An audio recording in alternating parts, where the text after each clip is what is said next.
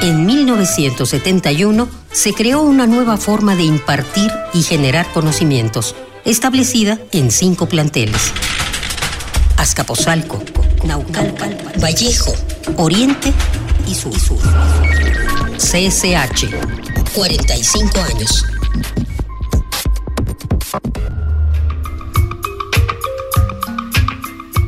En voz de los estudiantes. ¿Por qué te sientes orgulloso de pertenecer al CCH? Me siento orgulloso de estudiar en esta institución porque es un colegio en el que busca en nosotros como alumnos que aprendamos a aprender, aprendamos a hacer y hacer.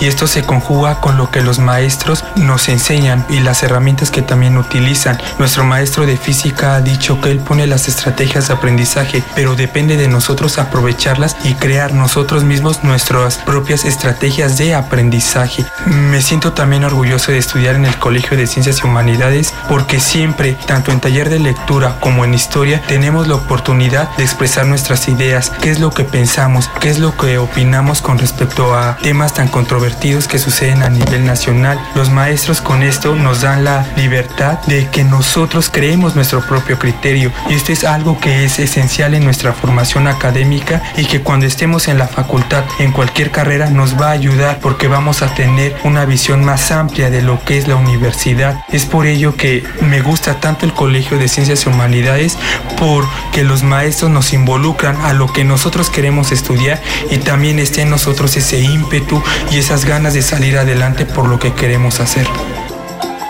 Mi nombre es Samuel Mendoza y estudio en el cuarto semestre en el Colegio de Ciencias y Humanidades Plantel Sur.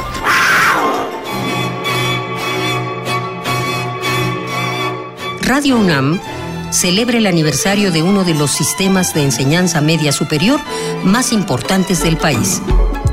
CCH. 45 años.